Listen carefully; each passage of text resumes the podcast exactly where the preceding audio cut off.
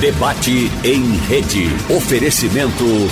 Chegou Capriche, sua nova creme cracker. Douradinha, crocante e deliciosa. Experimente. Farmácias diariamente. Já estamos na cidade de Carpina e no bairro do Jordão, em Recife. Com novas e modernas farmácias diariamente. Atenção emissoras de rádio do Sistema Jornal do Comércio de Comunicação. No ar, debate em rede. Participe! Rádio Jornal na internet. www.radiojornal.com.br Pronto, um assunto palpitante. Eu vejo eh, uma manchete aqui: Mundo enfrenta recessão democrática, mas enxerga avanços na África e na Ásia. E aí, no todo da matéria, vai mostrando que pequenos países na África, alguns até que nem é, escuta o nome normalmente, estão procurando é, avançar um pouco, mas a gente observa recuos em, grande, em grandes países, Estados Unidos, por exemplo. Vamos começar com o nosso Roberto Freire, até para matar a saudade. A gente está vivendo algum momento de recessão democrática no Brasil, meu prezado Roberto Freire? Um grande abraço aí, Geraldo. Realmente é, é, é saudoso o tempo em que vivíamos né, conversando mais, debatendo. Uhum. Aliás, quando eu vivia aí no nosso querido Recife. É, um abraço aí em Joaquim, em Clóvis. E olha, é, há momentos de, de mudança, e mudança substantiva do ponto de vista da economia mundial, em função da nova sociedade pós-industrial que todos nós vivemos, um processo de globalização que se dá a partir de toda uma revolução no modo de produzir, com a, a, o ingresso nas nossas relações da internet, do mundo em rede, da inteligência artificial. E essa mudança, evidentemente, gera, eh, quando você muda individualmente, o medo. Há medo também e receio dos países perderem suas posições hegemônicas, como no caso é, vemos exatamente do mundo ocidental percebendo não de agora, mas agora de forma muito concreta. Mas já há algum tempo, é, o crescimento da economia e uma economia na Ásia, especialmente, com a capacidade de ser muito mais contemporânea desse futuro do que o mundo ocidental e especialmente os Estados Unidos. E os quatro anos de Trump ajudaram é, é, e muito a que os Estados Unidos sentisse a perda do seu dinamismo e da sua hegemonia e esse confronto, claro, que a gente pode até simbolizar com a chamada 5G, que é a nova era é, da, da, da, internet e, portanto, com amplas outras possibilidades de mudança é, na, no, nas nossas relações, nas nossas comunicações, nesse mundo que se globaliza e se integra cada vez mais, e é evidente que isso gera crises e problemas. Nos países ocidentais, nós vemos, eh, assistimos que surgiu recentemente toda uma nova onda é, que é, podemos chamar de neofascismo, que é uma tentativa reacionária de voltar ao passado, porque no passado tínhamos segurança. E a mudança gera a insegurança. E aí vem o nacionalismo, vem todo o idealismo de que no passado éramos melhores e que devemos voltar ao passado, devemos sustentar as tradições, e isso nós vemos é, de forma até um pouco patética nas palavras do nosso chanceler, o seu Ernesto, né, é, que é um exemplo concreto é, desse, desse atraso e retrocesso do bolsonarismo de Bolsonaro com seu negacionismo e obscurantismo.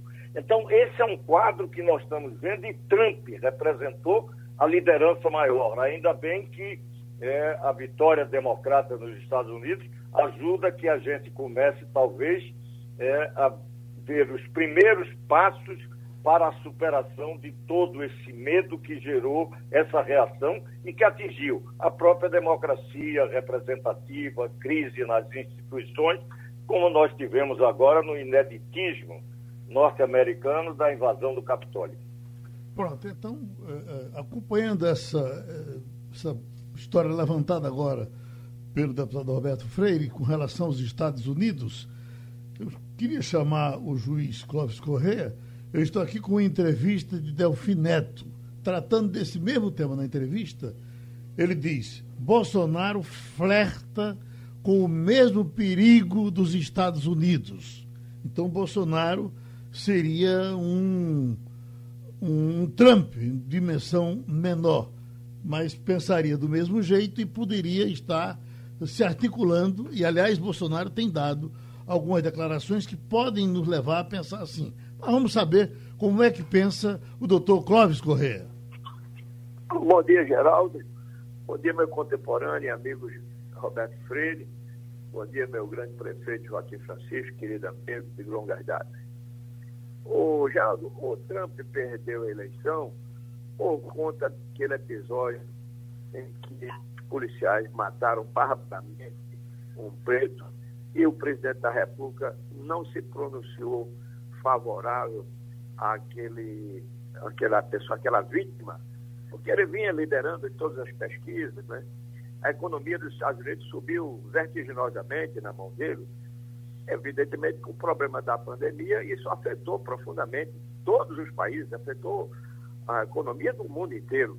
Mas ele, eu creio que ele tenha perdido a eleição naquele episódio, onde ele não se mostrou firme ao lado dos pretos, né, que foram barbaramente, não foi somente um, mas teve outro também, assassinados por policiais brancos. Ele claudicou ali, não foi, pelo contrário, ele foi inclusive para a rua com a Bíblia na mão, mas não se posicionou de forma firme ao lado do, da crítica, né, que por sinal era um preto. Tanto que o candidato adversário colocou como vice uma negra, né, para trazer todo aquele pessoal que estava sofrido com aquele bárbaro assassinato. Com relação aqui no Brasil, o nosso Bolsonaro vai muito bem. Infelizmente, a gente tem uma oposição radical, é, e isso eu não, não me conformo. Quando eu fui vereador no Recife, o, o Sileno Guedes, que era líder do governo, disse, qual de que lado você está? Eu digo, eu estou do lado certo, eu sou um juiz, eu acho que é certo. É assim. Não, você tem que estar no governo, no governo tem que fazer tudo favorável. Eu, eu discordo disso. É? Eu acho que eu vim da magistratura procurando saber o que é que era melhor. Aliás, no seu correto. Então, o que eu vejo é uma oposição radical ao presidente da República, exclusivamente não é porque ele trancou o dinheiro. Ele foi para a porta do cofre e disse aqui ninguém rouba mais. Não tem mais negociata. Então, é um, um, procedimento que afeta. Você sabe que o, o parlamento, como funciona, não é? Porque é, é, ele é cobrado do povo, é cobrado do povo e quer cargos, quer benesses, e que às vezes não pode ser dado. Né? Emissoras de televisão que foram, é, de uma forma geral, não estou especificando nenhuma delas, mas ele reprimiu essa despesa com, com é, é televisões conhecidas, não é? E isso provocou uma ardorosa crítica ao presidente da República. O presidente da República é bem intencionado, tem seus problemas que ninguém é perfeito, mas eu, eu acho, volto a dizer, contestando contra meu querido Roberto Freire, que se não fosse aquele assassinato bárbaro daquele preto pelos policiais que ficaram com os joelhos esmagando, sufocando, tivemos outro aqui também, não é? aqui no, no, no, Rio Grande do Sul. Porto Alegre. Não, aqui, não, foi aqui no, no, no naquele restaurante, naquele supermercado Carrefour, Sim. Né? e que também mataram uma pessoa dessa forma, barbaramente. Então, eu acho que o presidente da República não pode permitir isso. Uhum. Agora, no caso de Trump, o senhor uh, uh, torceu por ele? Lamenta que ele saia da cena política?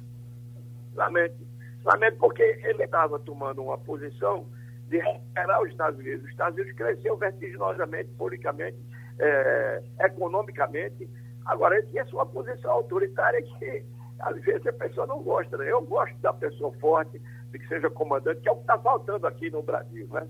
Eu não posso entender que a gente esteja, estejamos subvertidos, submissos a uma ditadura do Poder Judiciário. Não posso admitir esse negócio desse. O presidente da República eleito pelo povo, com a esmagadora maioria, é que a gente está vendo exatamente um, um, um, confronto, quando a Constituição diz que os três poderes são harmônicos entre si, poder judiciário, executivo e, e, e o parlamento. E o que a gente está vendo aqui é uma perseguição tremenda do poder judiciário sobre o poder executivo. Eu não aguentaria isso, viu, Geraldo? Eu não aguentaria isso. O Roberto está doido para falar de novo, mas deixa eu trazer logo o doutor Joaquim e a gente vem na outra rodada. Pois não, é. doutor Joaquim? Bom dia, Geraldo, bom dia, Roberto. Saudade de Roberto, nunca mais vi, o nosso Clóvis Correia. E bom dia aos ouvintes. Vamos nós? É? Já quer que entre na análise? Vamos na análise? Bom, eu, analisei, eu observei o que disse Roberto.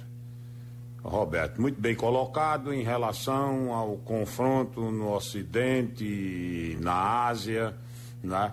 Eu acho que é, efetivamente nós estamos diante de uma crise da democracia, dos sistemas democráticos, e acho que é, isso é oriundo, evidentemente, da, da, questão da internet, desses avanços, do globalismo, não é? da, da aceleração da globalização, tudo isso muito bem. Mas o grande confronto que está existindo aí, e, e o Ocidente está desequilibrado nesse confronto, é que você luta contra um sistema autoritário, onde a democracia não passa nem de longe, que é a China comandando aquele universo da Ásia. A China, ou seja, o 5G, é, você não tem liberdade, você não teria, o Clóvis Corrêa frisou aí, a morte do negro. Lá morrem dezenas de, de, de muçulmanos, há um verdadeiro extermínio. E está lá, ninguém reclama. Hong Kong resolveu acendeu uma coisinha qualquer, foi lá e eliminou. Congresso Nacional do Povo, partido único, ausência de liberdade, internet chinesa, não é WhatsApp, nem é Instagram, não, é lá, não tem liberdade. Ora, você junta lá os Camboja, Vietnã e, eh, e vários outros países, junta um país com economia em pleno desenvolvimento, sem nenhuma das preocupações que o Ocidente tem com o judiciário, com a mídia, com a democracia, com a prestação de contas ao Congresso.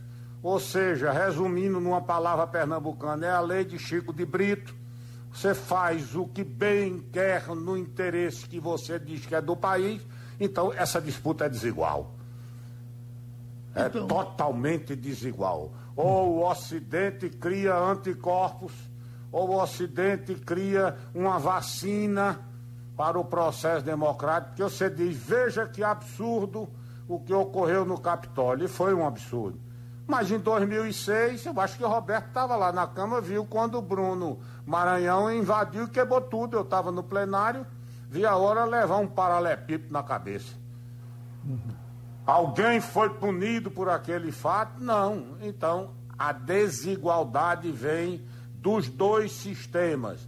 Um sistema autoritário, antidemocrático, radical, que faz o que quer, e um conjunto de democracia né, sem conseguir subir a ladeira, porque está tudo com o carro quebrado, com dificuldade e uma imprensa em cima o tempo todo. A desigualdade está aí, na minha opinião o doutor Roberto Freire o tempo todo está pedindo a volta da palavra. Palavra é, com o senhor de novo, doutor Roberto Freire. Olha, primeiro que tudo, né, não, me, não, não me espanta em nada essa posição, por exemplo, do Clóvis, do nosso amigo Clóvis. Ele fica falando em democracia, mas ele continua o mesmo órfão da ditadura. Né? Ele go gosta de regime autoritário, ele disse. Né? Ele gosta de regime ditatorial, onde o Supremo não tinha e não podia, porque é, era impedido de ter a independência que é necessária em qualquer regime democrático. O Supremo Tribunal Federal, hoje no Brasil, porque vivemos em democracia, é evidente que aplica a Constituição quando temos um executivo, no caso Bolsonaro, que imagina que por decreto vai governar esse país impondo as suas posições obscurantistas e negacionistas. Imagine brasileiros, e aí para pernambucanos, se nós tivéssemos é, um Supremo que permitisse que Bolsonaro definisse o que deveríamos fazer em relação à pandemia, que para ele era uma gripezinha é, irresponsável contra a ciência. Estamos aí às vésperas, o mundo começando a vacinar o seu povo, que é a forma concreta de você combater o vírus, o coronavírus, a pandemia, lutar pela vida, e você está hoje aqui no Brasil com um presidente da República que é contra a ciência, é, que cria problemas e obstáculos para que a vacina venha. Então, é só para primeiro para dizer isso. Segundo, é interessante, assim só para lembrar, é, com o fim da chamada Guerra Fria. A União Soviética era um país que foi, inclusive, modelo é, para grande parte do que hoje é o regime chinês. É, eram é, partidos comunistas que controlavam é, a, a, a, sua política, implantavam o seu modelo de organização e a União Soviética, por exemplo, foi derrotada exatamente por um processo econômico em que a União Soviética foi incapaz de atender às necessidades básicas da sua população. Sofreu concretamente com toda a política da corrida armamentista, da guerra das estrelas, da incapacidade econômica naquela oportunidade, por conta de não acompanhar as inovações que naquele momento era início dessa nova era que nós estamos vivendo, e foi derrotado. No caso da China, não adianta chamar para autoritarismo, até porque quando se fala em Ásia, se fala de autoritarismo chinês, mas não se fala da democracia japonesa, da democracia da Coreia do Sul, por exemplo, que não são nada é, antidemocráticos, não são nada de alá Bolsonaro, de pensar que executivo faz o que bem entende, como se fosse uma cubata qualquer. E o Brasil não é. E por isso que Bolsonaro fica apelando com esse discursozinho de que não estão deixando ele governar. Ele não sabe governar, ele não sabe ser o que é ser presidente, ele não sabe disso. O Brasil está em crise e ele não sabe o que fazer. Não sabe mesmo.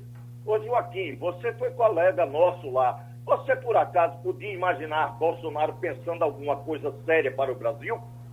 Era um, um, um, baixo clero da pior baixeza que você podia imaginar, em todos os aspectos. Agora, vim falar que hoje ele está fazendo um bom governo, infelizmente o Brasil está. E não foi apenas por conta de Bolsonaro, a sua má gestão com Guedes, que está saindo a fora. Não foi só por isso. É, a Ford está saindo por conta de todo um processo de inovação tecnológica na indústria automobilística e que essa indústria automobilística que está implantada no Brasil é atrasada.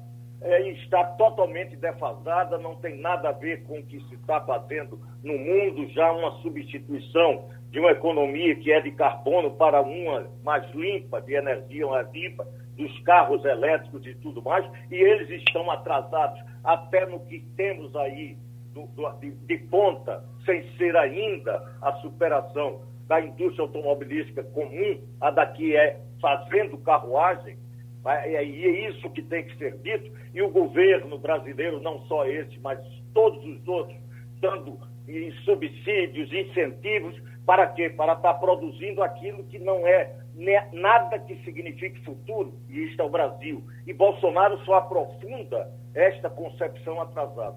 Então, é só para dizer isso, olha, o problema é de que a questão democrática está sendo atacada por essa realidade, é normal, é, entra em crise por qualquer mudança, e a mudança é crise, e crise é oportunidade também, e nós precisamos saber como a, a, a oportunizarmos este momento, o Brasil sair dessa letargia, dessa inércia, dessa mediocridade, de se olhar para o passado, e aí não é Bolsonaro apenas, é também grande parte da esquerda brasileira atrasada, de um nacionalismo botocudo, não entendendo que o mundo não vai voltar atrás para os estados soberanos nacionais, as fronteiras estão deixando de existir, na economia já deixaram de existir, a economia é globalizada e quem não participar disso, é evidente ficará na subalternidade. E o Brasil caminha para a subalternidade se não fizer uma mudança concreta contra Bolsonaro e contra a volta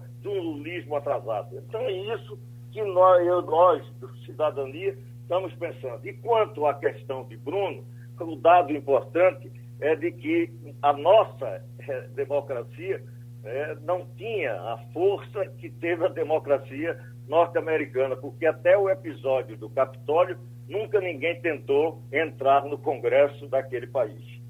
Bom, o doutor Clóvis Correia foi citado. Doutor Clóvis? Pois não, pois não é.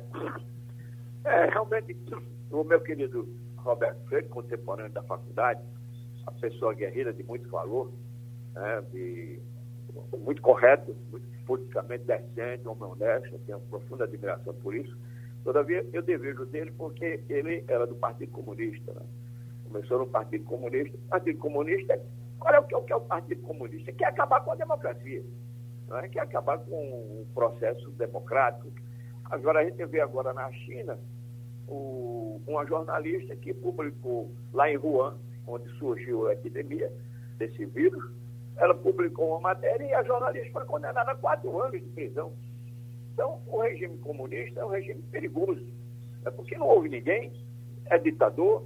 Eu defendo uma democracia forte, uma democracia em que haja respeito, como ocorreu Joaquim, como ocorreu Roberto Freire, no governo militar. Não chama de ditadura, porque todos os presidentes da República foram eleitos.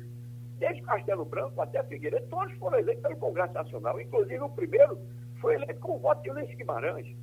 Então, ali, a economia do Brasil estava em 47 lugar passou para sétimo. Que existia determinação, autoridade, respeito. Eu não posso admitir, por exemplo, esses falantes aí vivem pichando obras públicas, é? prédios novos, para a casa dos outros, é, aquele, aquele, o viaduto lá da, do, do, Pina, no, no, do, do Rio Mar, todo pichado, e ninguém toma nenhuma providência. Eu queria ver o regime forte, manda buscar tudo em casa. Vai pintar tudinho. Tapa no pé do rio. Só vai assim. Regime forte. Na bagunça, na desordem, isso não funciona. E o Bolsonaro, ele não é tanto, né? mas é, é, é, é ele se submete a algumas determinações que, de ministros isoladas. Por exemplo, quando o presidente da República nomeou o superintendente da Polícia Federal atribuição exclusiva do presidente da República, conforme a Constituição. Não tinha nenhum ministro para chegar e dizer que ele não podia nomear. Um absurdo. Um absurdo invasão de competência. A Constituição diz que os poderes são independentes e harmônicos entre si. Então, é o tal negócio. Como é que o presidente da República nomeia um superintendente da Polícia Federal e aparece um ministro para dizer que ele não deve dar posse? Eu ia dar posse amanhã, vou dar posse hoje. Agora tem o seguinte, ministro do Supremo não vai andar mais de jatinho para lá e para cá, não. Vai andar no avião de carreira. Porque é bem visto, o povo gosta muito dele, né? como a gente já viu. Teve aviões aí da FAB, visitando três vezes para São Paulo, carregando o ministro. É correto. Né? Então, o que eu defendo, e, e eu sou magistrado também, mas eu tenho um respeito profundo por aquele que foi eleito pelo povo esmagadora maioria que goza hoje de muito conceito pela opinião pública. Agora, que ele não se submete a determinados conchavos, você sabe como o Congresso Nacional funciona, aquele, aquela barganha de troca de ministérios em forma de apoio, ele não fez isso. Ele foi para a porta do cofre e disse, aqui ninguém rouba mais, tem no BNDES, em lugar nenhum. E então isso dói, isso machuca. Não estou dizendo isso que Roberto Freire, é que é meu querido colega, volta a dizer, um médico íntegro, e que Pernambuco, quando teve ele como deputado federal, um deputado atuante, vejo apenas da posição em que ele adotava de ser comunista, né? Eu sou contra o regime comunista. O regime forte da, da, dos militares, como tivemos na época da Revolução, em 1964, nós tivemos um, um período áureo de respeito, de independência, de amor à pátria, de amor à bandeira nacional, tudo isso existia. Então, eu, eu, eu volto a dizer, Geraldo, que o presidente da República, o Temer, quando baixou o indulto, competência exclusiva do presidente da República. O Supremo Tribunal Federal foi e por 7 4 a 7 4 a 1, 7 a 4, é, manteve a, a, a, autoridade do presidente da República de, de ter assinado o seu indulto. Pois bem, depois disso, vem um ministro do Supremo que diz que o presidente não pode dar posse ao chefe da Polícia Federal. Competência exclusiva dele, está na Constituição. Eu, como presidente, podia aceitar um negócio desse. Não ia dar posse amanhã, não, ia dar posse hoje. Agora quero ver o que é que vai dar. Os outros ministros já falaram, se extrapolou, não pode fazer isso. O presidente, no instante, ia se acomodar. Agora, outra coisa, mandar buscar uma ata onde os ministros, o presidente da República participou, uma reunião interna do Planalto, mandar buscar ata. O presidente da República mandou buscar alguma ata do Supremo? O que é que se conversa lá no lanche? Nunca. Então, acho que está havendo uma invasão. E eu sou magistrado, estou aposentado, mas estou dando uma opinião como cidadão, de respeito à autoridade pública, aquele que foi eleito pelo povo, por esmagadora maioria, e que conta hoje na opinião pública com toda a chancela para poder ser reeleito. Bom, doutor Joaquim, o Brasil veio para a roda de uma forma tão contundente que eu queria lhe perguntar sobre essa matéria uh, publicada com a entrevista de Delfim Neto. Quando trataram com ele sobre o que aconteceu nos Estados Unidos, é bom dizer da gravidade maior do que o que aconteceu aqui, porque lá morreram cinco pessoas. Aqui foi só um, uma quebradeirazinha e, e, e era para haver punição, mas não houve. Mas, evidentemente, nos Estados Unidos a coisa foi muito pior do que, do que o que aconteceu aqui. E aí Delfim diz: Bolsonaro flerta com esse mesmo perigo. O senhor acha que eh, eh, Delfim fala a verdade? Olha, normalmente o, as análises de Delfim Neto merecem atenção.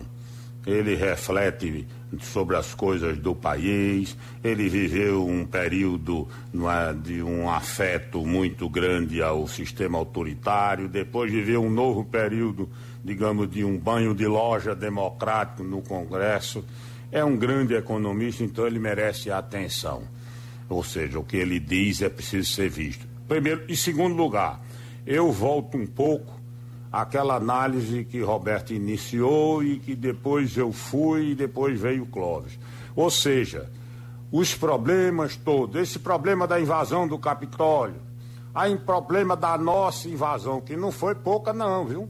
Eu estava no plenário na época e fiquei com receio. Você sabe que eu sou uma pessoa vivida, não sou chegado a muitos medos assim com facilidade, mas eu fiquei com medo de morrer dentro do plenário.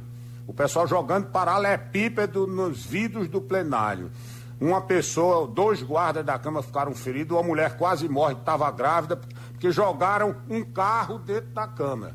Bruno Maranhão, lá à frente do processo, não sofreu nenhuma punição. Então o caso foi sério. Bom, mas quando nós voltamos, o, como é? O Brasil está inserido nesse conjunto geral.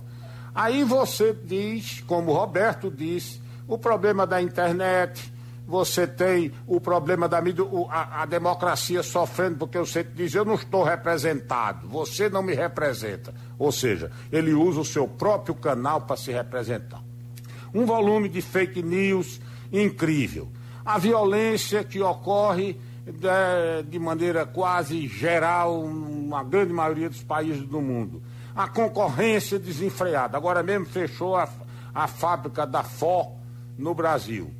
Era previsto, por quê? Porque vem o carro elétrico, vem a Revolução 5.0, a indústria brasileira muito protegida, não, não, não se preparou, mas eu volto para a questão da China. Qual é o problema grave que está limitando o desenvolvimento nos países como o Brasil e outros e outros e outros? Não, é, é o excesso de protagonismo do judiciário. Então, na China já resolveu esse problema. Judiciário não fala. Ah, um segundo problema é que o Bolsonaro tem que estar articulando com Arthur Lira, lá vem Baleia Rossi com o MDB, uma dificuldade enorme, e o presidente precisa fazer o presidente da Câmara, senão não governa. A China resolveu esse problema. Assembleia Nacional do Povo recebe a pauta da Secretaria do Partido Comunista e decide. Ah, mas nós precisamos de investimentos. E a China é um, é um país totalitário, fechado, e é uma economia estatal. Não, também somos capitalistas. É socialismo com, com características chinesas. Você quer botar aqui uma fábrica de, de produtos é, para a internet, nós colocaremos. Não tem nenhum problema. Ah, mas aqueles países ligados como Hong Kong, ou como o Tibete, que está lá dominado, a Mongólia, vão querer reagir. Não reage, não, está resolvido o problema. Ah, mas você não controla a internet, porque as notícias vão sair no Facebook, vão sair no Instagram, vão no Twitter. Não, aqui não tem isso, não. Aqui é o meu Twitter, o meu Facebook. Ora, você concorrer com um time desse é muito difícil. Os Estados Unidos, aí Roberto fez uma referência ao Japão né, e à Coreia do Sul. O Japão e a Coreia do Sul, na classificação da Freedom House, não são democracias perfeitas. Não. Ele não tem essa característica que a The Economist, que é uma revista que analisa as democracias perfeitas, no caso o Brasil, o Brasil tira 6,9. É uma democracia bandeira meio pau, não é total também. Então, eu acho que esse desequilíbrio entre o sistema democrático, seja no Brasil, nos Estados Unidos, na França, que está lá vivendo um, uma crise enorme, é, estão perdendo espaço, mas de maneira radical e veloz, para esses sistemas que criaram os seus anticorpos. Eu não estou dizendo que são legítimos, eu estou dizendo que são criados, existem. Sua Excelência, o fato. E você, para concorrer com isso, é muito difícil. Eu estive na China quatro vezes. Nenhuma demora para tomar nenhum tipo de decisão. Tá? tá aí o governador da Bahia, que é do PT, ele viu a fábrica da FOR fechou, ele disse qual foi a primeira coisa que ele lembrou ele lembrou de conversar com a China. Porque a China, se decidir, nós temos que manter uma fábrica no Brasil porque queremos expandir os nossos negócios na América do Sul, ponto, está decidido. Ah, não, mas vai aparecer Roberto Freire, Joaquim Francisco e Clóvis Correia contestando. Se aparecer, a gente é mandado lá para a Mongólia. E vamos lá fazer picolé no gelo junto com o urso polar. Ah, é muito difícil você marcar 13 pontos nessa lote, que o sujeito faz o cartão, faz os 13 pontos, diz quem vai ganhar, entrega o prêmio e depois, se o prêmio for grande, ele dá metade do prêmio. O problema está por aí. Bolsonaro precisa reunir e abrir a natureza, deixar de preferir casa de marimbondo. Só gosta de polêmica. Precisa ter um projeto para o país e definir o ritmo desse projeto. Isso é evidente, isso me parece de uma evidência completa. Agora, o mundo ocidental ou se, pre, ou se previne, ou se vacina, ou se articula, ou trabalha de maneira conjunta para fazer frente a essa onda asiática, ou então nós estamos fadados ao fracasso. E deputado Roberto Freire, a China que regime é o regime chinês? Poderia-se dizer que a China é comunista, a China é um regime híbrido, é uma coisa diferente que está surgindo agora. O que é essa China que foi tão falada até agora aqui no debate? É, olha, é, o debate, inclusive, que é, tem algumas características interessantes, porque é, da parte de, de Clóvis Cavalcante, o que você assiste é uma um discurso é, exatamente igual aos bolsonaristas, ao que Bolsonaro faz. inclusive com um certo, no caso de Clóvis, com evidentemente maior sofisticação, mas claramente com um discurso golpista. Né? O Supremo Tribunal Federal não impediu Bolsonaro de governar coisíssima alguma, nem mesmo de nomear os seus ministros. O que o Supremo fez, e pode-se discutir se sua decisão foi a mais acertada ou não, é que ele foi concretamente chamado à lide para discutir, por exemplo, por denúncia de um ex-ministro do próprio Bolsonaro, que a nomeação do superintendente da Polícia Federal representava uma tentativa de interferência na polícia judiciária, na autonomia fundamental que ela tem que ter da Polícia Federal, para não investigar e blindar, inclusive, o clã Bolsonaro todo ele denunciado por corrupção. Rachadinha é um nome bonito, mas é corrupção. E gerou outros tipos de corrupção. Então, só para encerrar essa questão de que o Supremo não agiu de forma absurda e contra a Constituição. Não. Ele foi acionado por denúncia da Procuradoria-Geral da República, em função de denúncia do Ministério da Justiça, o ex-ministro da Justiça Sérgio Moro de que o presidente Bolsonaro queria interferir na polícia judiciária da Polícia Federal Brasileira, com aquela designação. Então, feito esse esclarecimento, vamos para esse, essa sua pergunta, que tem a ver muito com toda essa última intervenção eh, do Joaquim Francisco. Né? Olha, é, parece até que no mundo começa a discutir a crise da democracia e um certo é, é, desejo de que só podemos enfrentar a China, e isso visto a partir do, das economias do Ocidente ou norte-americana, só pode enfrentar o desenvolvimento da China se formos também autoritários. E olha, o que está acontecendo no mundo não é isso. Você está entrando em crise a democracia, mas por conta de um fator que é novo inclusive, a gente pode dizer, que provocou que a política mudasse de endereço. Ou seja, as redes, a internet, transformou cada indivíduo da humanidade em agente e, e, e ator próprio.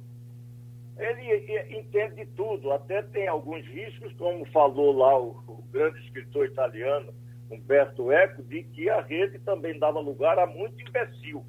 Mas é, é evidente que os imbecis também hoje dizem o que bem entender.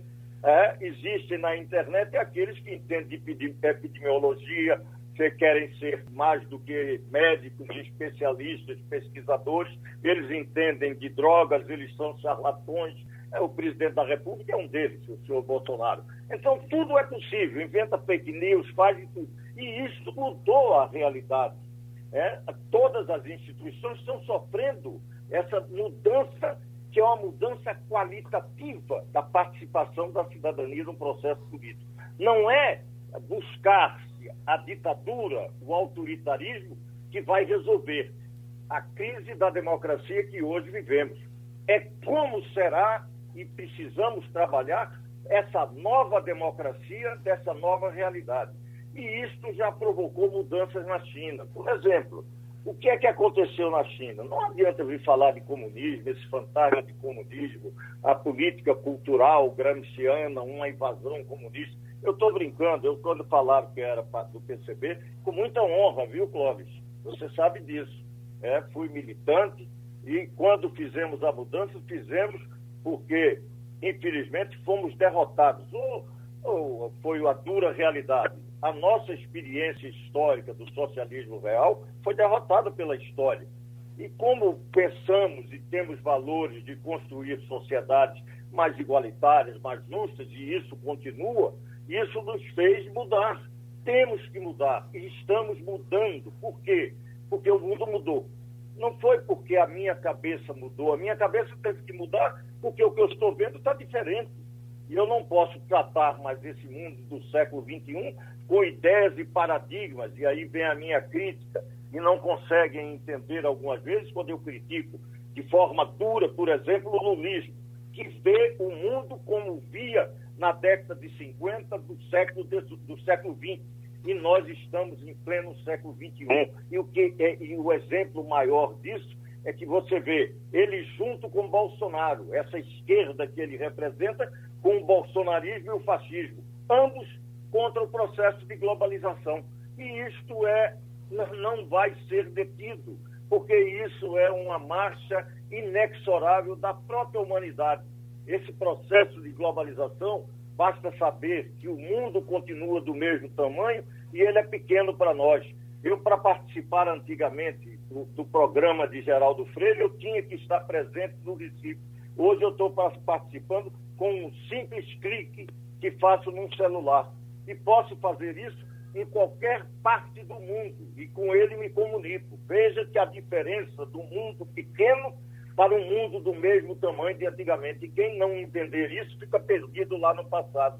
E é isso que acontece com essas forças de direita, de extrema direita, com que Bolsonaro representa e Trump representava, contra a globalização, contra a ONU, contra a governança, contra todo esse processo de integração, contra a Organização Mundial de Saúde e re, re, tentando retroceder no tempo em que estávamos distantes, com fronteiras, barrando tudo. E isso está se acabando. E o que a China fez é de que hoje ela é do sistema capitalista, desse nova economia, do, da, do 5.0, do que vem mais adiante ainda, e ela está integrada nisso e é hoje a economia hegemônica disso daí.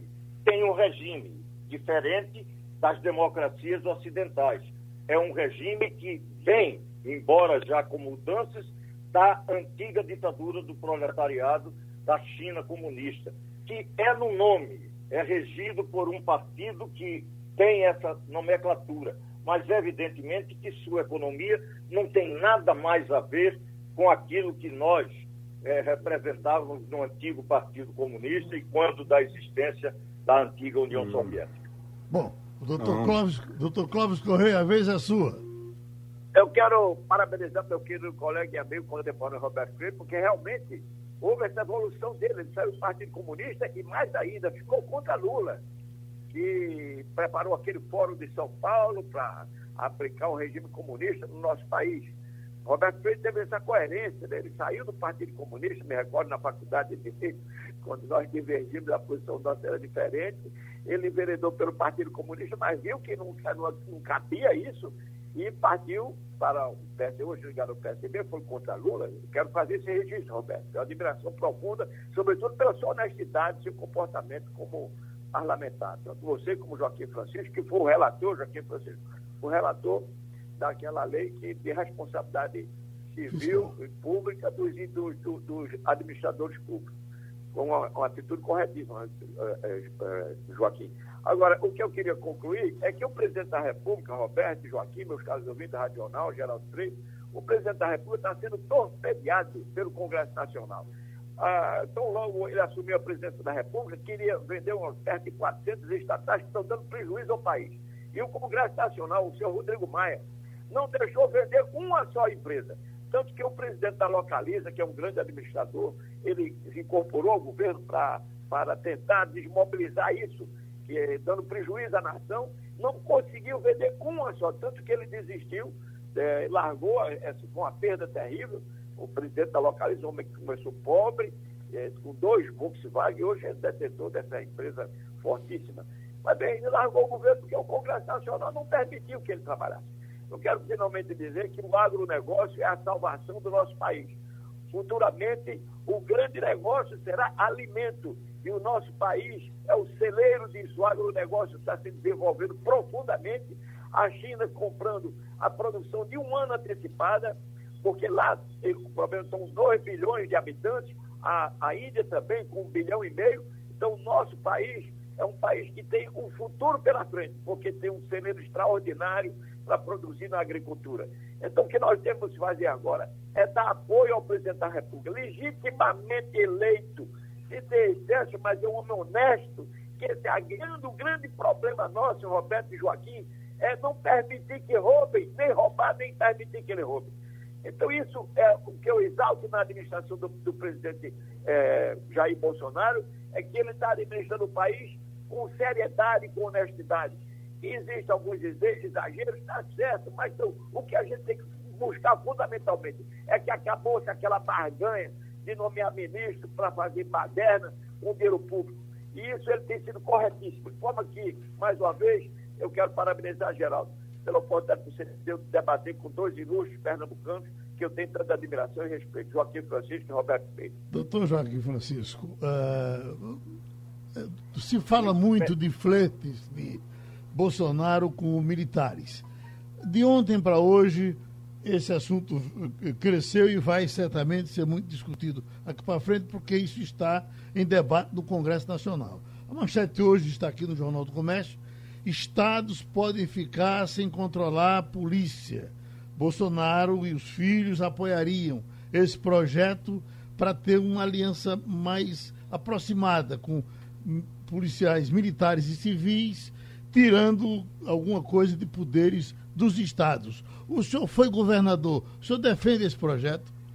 Não, eu acho que esse o projeto que, é, que funciona e vem funcionando com as dificuldades que se vem é, de vez em quando você tem um problema com a polícia, mas isso é perfeitamente saneável do ponto de vista das competências estaduais.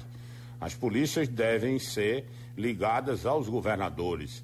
Os governadores devem se reunir com o presidente da República. Na minha opinião, o presidente da República deve abrir um espaço para que os governadores, o governador de São Paulo, o governador da Bahia, estas brigas que existem, elas são mais ou menos comuns. Não precisa exacerbar essas brigas. É preciso que haja uma maior entendimento Quer dizer, de um lado, reconheceu o presidente da República, Jair Messias Bolsonaro, foi eleito. Então, você tem que reconhecer que ele é o presidente da República. Então, ele tem os seus programas de governo, as suas propostas de governo, de privatização de empresas, de se engajar em algumas políticas públicas, não é? recuperar determinadas áreas de infraestrutura. Pronto e discordar dele, mas não numa briga de o governador está aqui, o presidente está ali, a polícia militar está lá. Não, isso não. Nós precisamos, eu volto àquele início do programa. Roberto fez uma observação e disse: olha, não podemos combater esse regime virando um regime autoritário. Não estou defendendo, eu estou defendendo um sistema democrático. Vamos salvar o processo democrático usando os mecanismos remédios que a democracia tem. A Alemanha continua uma democracia sólida, o Japão continua uma democracia sólida, a Coreia do Sul, embora cada um com uma nota um pouco mais, um pouco menos, a Itália, a Espanha. Então, o mundo tem um volume de democracias consolidadas, mas esse volume está perdendo espaço. Basta ver que em 2019 o número de regimes autoritários, pela primeira vez nos últimos 50 anos, superou as democracias. Ou seja, o perigo existe. O perigo existe. Se vis passa em parabelo, se queres a paz, te prepara para a guerra. Você sabe que há uma guerra. É, e esta guerra tem local. Essa, essa guerra tem soldado, essa guerra tem gigantismo, tem preparação e tem as maiores facilidades para ser ganha. Aquilo que eu disse, Geraldo. Ora, você, Geraldo Freire, você imagina fazer um programa Geraldo Freire na China, com Joaquim Francisco, com Roberto Freire, com Clóvis Correia? Não, Clóvis Correia ia ficar lá em Bezerro, no máximo, falando para meia dúzia de pessoas, eu limitado a minha, a meu espaço recifense, talvez, por quê? Porque não tem essa liberdade. E se eu utilizo as restrições à liberdade e de outro lado utilizo as vantagens do capitalismo e de outro lado utilizo as vantagens da ditadura e faço uma miscelânea, uma garapa desse processo, eu vou levar vantagem e eu tenho que me prevenir, eu tenho que tomar um remédio para ir a, a, a contrariar essa, essa, essa sanha de crescimento. Ora, o Vladimir Putin na Rússia, né? não é um regime autoritário? É. está classificado também como uma democracia imperfeita ou mais rigidamente uma, uma, um sistema autoritário. Aí vem, como é que você vai fazer frente a esse processo? Você diz, aí ah, a imprensa denuncia. Se não tem imprensa, se não tem internet, se não tem nada, isso aqui é o. Não é com isso justificar um eventual crescimento da, do desejo ditatorial de A ou de B ou de C ou de D. O presidente precisa ter cautela e se vacinar com a democracia para poder vencer essa batalha. Debatemos o bom debate mais uma vez. Obrigado aos amigos que fizeram o programa de hoje. Sugestão ou comentário sobre o programa que você acaba de ouvir, envie para o e-mail ouvinte@radiojornal.com.br ou para o endereço Rua do Lima 250, Santo Amaro, Recife, Pernambuco.